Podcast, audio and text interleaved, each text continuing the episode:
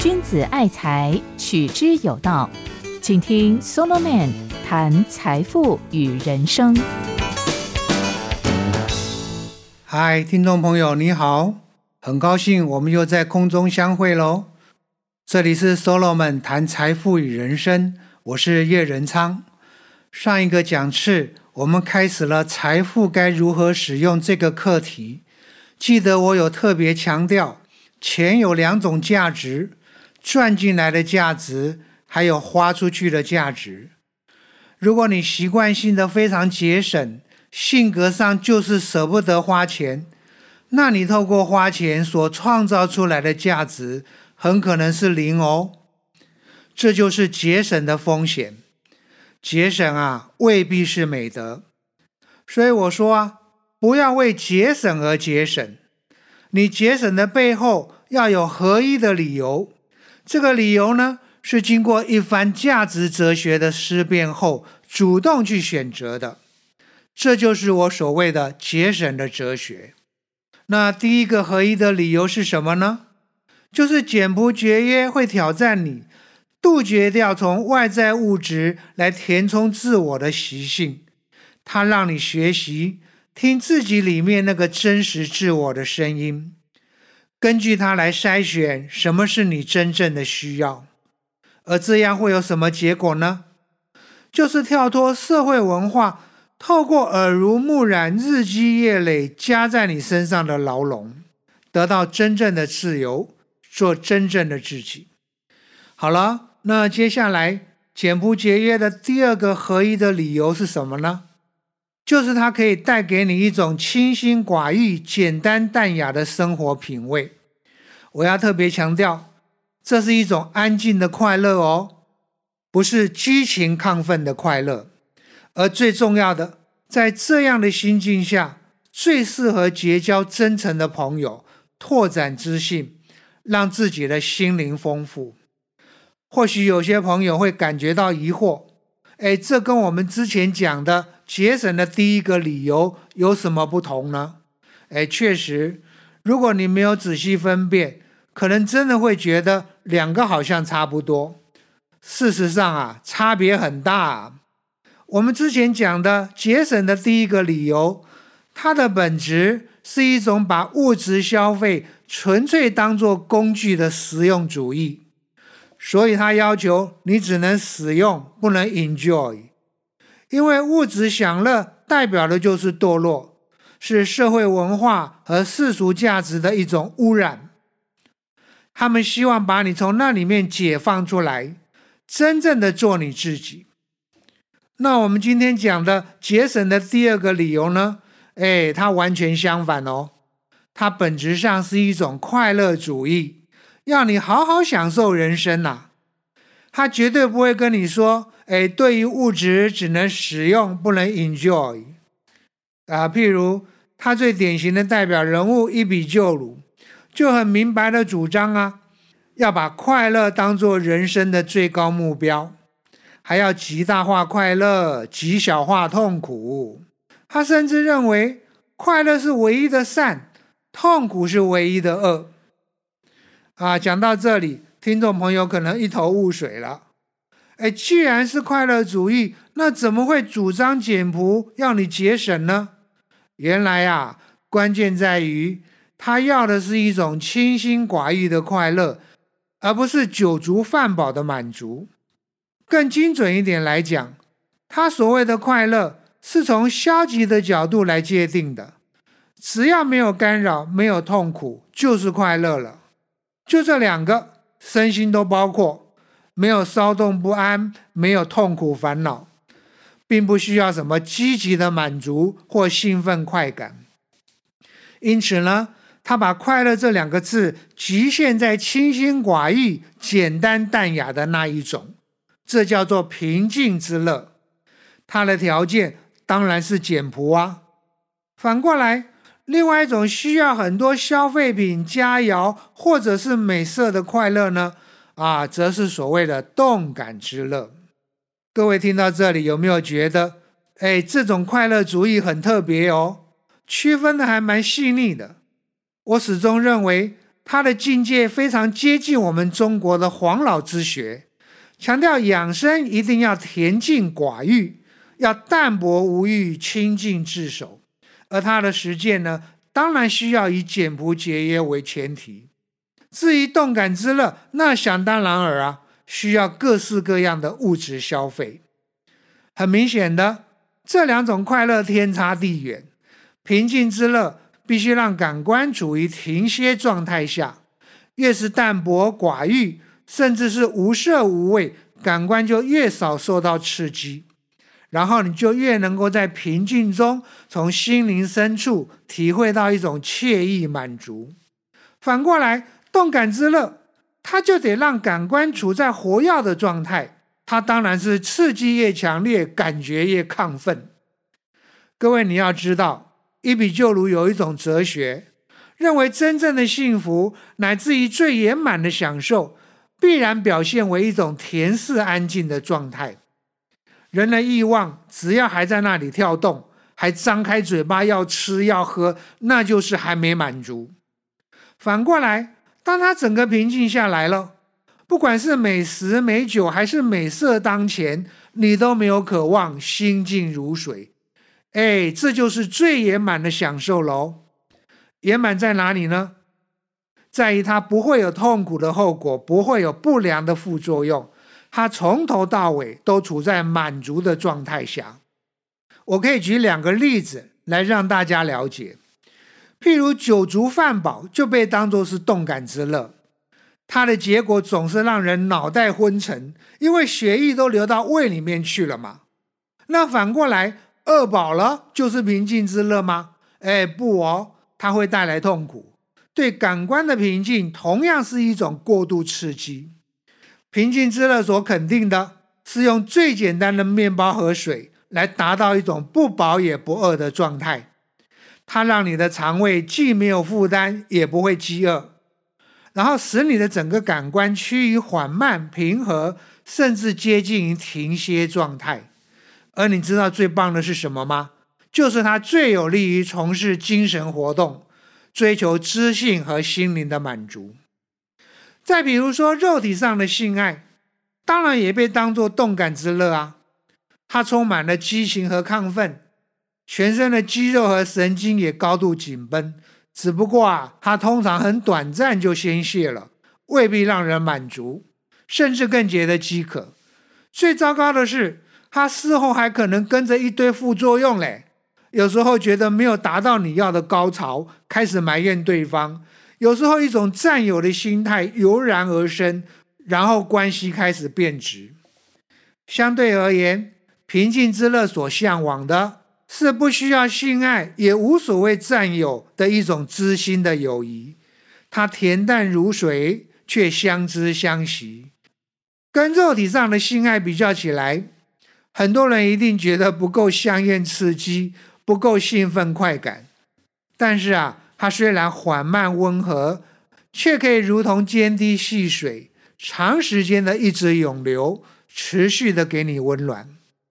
难怪呀，一比就鲁主义最崇尚的是跟一群老友隐士共居，每天在田里大伙一块耕种，冬天围在围炉边共餐，陪孩子们玩耍。午后呢，晒晒太阳，喝杯咖啡，思考一些人生问题，互相抬杠，辩论到深夜，才依依不舍的去睡觉。哎，想一想，这种简单淡雅的乐趣，不是很惬意吗？难道他的享受程度真的会输给酒足饭饱、激情性爱吗？这种平静之乐，不仅完全不需要以昂贵的开销为条件，它甚至随手可得啊！更重要的是，它不会有不良的副作用，这是伊比就如很核心的一个观点。他们特别强调，快乐这玩意儿啊，绝不能只看当下的满足程度，你还要考虑到各种快乐所带来的后果或者是副作用。譬如，美酒会带来第二天的宿醉，丰盛的佳肴会导致肠胃不适，何苦呢？还不如粗茶淡饭、白开水。可以让人健康好眠呐！不只是伊比就鲁，还有十六世纪初期的摩尔 （Thomas More），他写了一本很有名的书《乌托邦》，简直是海角与乐园，美好的人间仙境。很有意思的是，他笔下的那些乌托邦人，就是基于伊比鸠鲁那种对副作用的考虑而拒绝了奢侈宴乐，因为那会让人变得脑满肥肠、迟钝老化。我还发现很特别，竟然在这么一本五百多年前的书里面。就已经出现了我们现代人最讲究的身材和运动美学。那些乌托邦人同样也追求清心寡欲、简单淡雅的生活方式。而你知道原因是什么吗？就是为了健美、苗条、灵活。这不就是我们现代人最在意的吗？有的人很勤快的上健身房，有的人改吃生酮饮食，还有的人在例行一六八断食。只是啊，除了这些，透过清心寡欲来追求平静之乐，会不会也是一个不错的答案？在这里，我要特别提醒一下哦，所谓的清心寡欲，可不是禁欲主义哦。禁欲主义要求你攻克己身，要拒绝情感的享受和欲求的满足，你不只得过艰苦的生活，甚至还得苦行。但伊比鸠鲁和摩尔呢，却很明白的要你去追求健康、快乐、幸福的好日子。譬如，你看摩尔笔下的那些乌托邦人，他们就过得很惬意、很享受啊。每天黎明前，有一批学有专精的人会举办公开的演讲，让大家参与，彼此激荡。晚餐后呢，会先享受音乐和甜点，还要染香。喷洒精油，并尽一切努力让所有的人心情愉快。接着要举办文学性质的高尚娱乐，欢喜联谊。哇，非常知性，是不是？很明显的，他们最重视的是心灵层面的满足，尤其是学习成长，而搭配和穿插的是清香、精油、食物、音乐和甜点。他们既不需要花大钱，也不是山珍海味、大鱼大肉。最重要的是，所有的这一切都不会有痛苦的后果或不良的副作用。这就是他们对于快乐的最高原则。只要有不良的后果，那种快乐就不要；而反过来，任何享受只要没有不良的后果，就不该禁止。我用摩尔的话来说：不要因为小快乐而妨碍了大快乐，不要因为快乐而引起了痛苦后果。哎，只要能够这样，那你就张开双手去拥抱快乐吧。哎，讲到这里，听众朋友一定会问：哎，那所谓不良的后果指的是什么？你要怎么界定？其实就是之前伊比就如讲的那两个原则。身心都没有骚动不安，也没有痛苦烦恼。事实上，摩尔自己也定出了快乐的三不原则：第一，这个快乐没有透过不正当的手段；第二，没有因为这个快乐而丧失掉更大的快乐；第三，这个快乐没有带来痛苦的后果。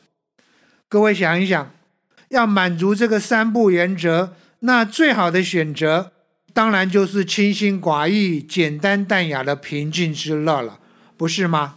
所以呀，伊比就鲁有一次就说，如果要开一个 party，只要一块乳酪就够了。原来他要开的是非常知性的 party。我看啊，大概比较像古时候的读书人，大伙在花前月下喝着小酒，吟诗作词。整个讲起来。伊比鸠鲁和摩尔，他们那一种平静之乐，指向三个目标，或者说三种高等的满足：一个是友谊，一个是自由，还有一个是知性。知性的部分是摩尔最强调的。他说，真正的财富是在精神层面的，尤其是学习和好书的阅读。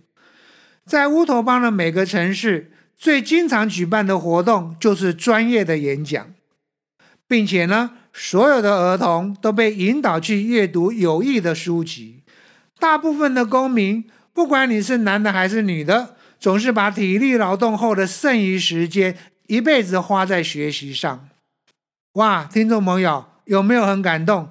这简直是一个最标准的学习型社会。这是摩尔，那伊比就鲁呢？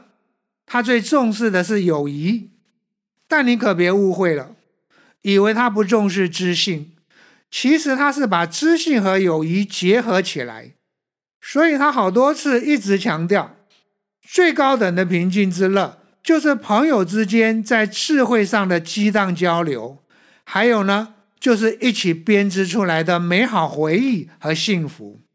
啊，我个人觉得伊比旧鲁谈到友谊的部分。最让人感动，也最让人体会到这样一种平静之乐是多么的美好，值得向往。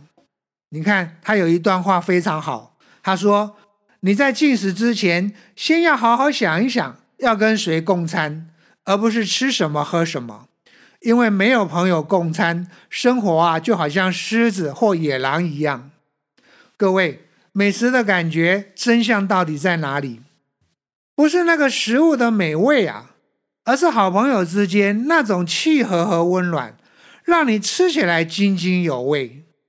反过来，狮子和野狼就很悲哀啦，因为他们不懂得友谊这样一种平静之乐，他们只能停留在大吃大喝那种动感之乐，他们完全不懂得分享，一边吃还一边怕其他的家伙来抢嘞。不只是进餐。恬淡之心的友谊，也比住在豪宅或别墅里更快乐。伊比就如好多次提到，没有朋友或挚爱的亲人，豪宅呀会变成孤寂的冰宫。一个人独享的别墅生活，肯定非常无聊。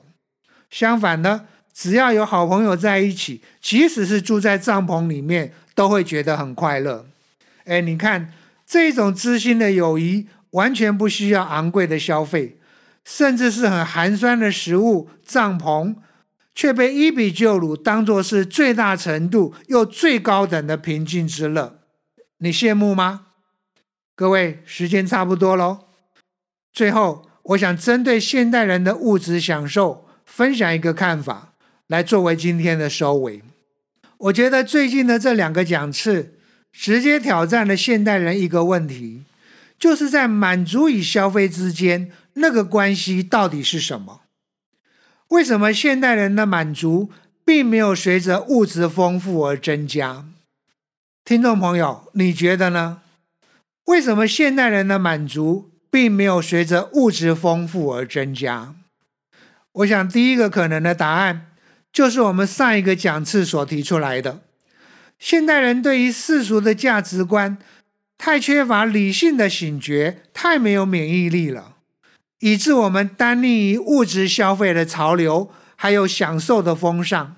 久而久之，我们里面那个真实的自我，当然越来越萎缩、扭曲，也越来越疏离。这样怎么会有真正的满足呢？那第二个可能的答案呢，就是我们今天所提出来的。请问？空前富裕的物质和消费主义，不也正提供了空前发达的动感之乐吗？可想而知的，平静之乐被严重边缘化了。我们一方面享受空前富裕的物质和消费主义，同时也承受了他们所带来的痛苦后果，还有不良的副作用。我提出这两个看法，来回答为什么现代人的满足。并没有随着物质丰富而增加，各位朋友，你同意吗？好了，今天就讲到这里喽。下一个讲次，我们要来谈为什么要节省的第三个真正的理由。期待跟大家再一次空中相会哦。我是叶仁昌，你现在收听的是舍老曼谈财富与人生，拜拜哦。财宝在哪里？心也在哪里？人生的财宝都在 Solo Man 谈财富与人生里。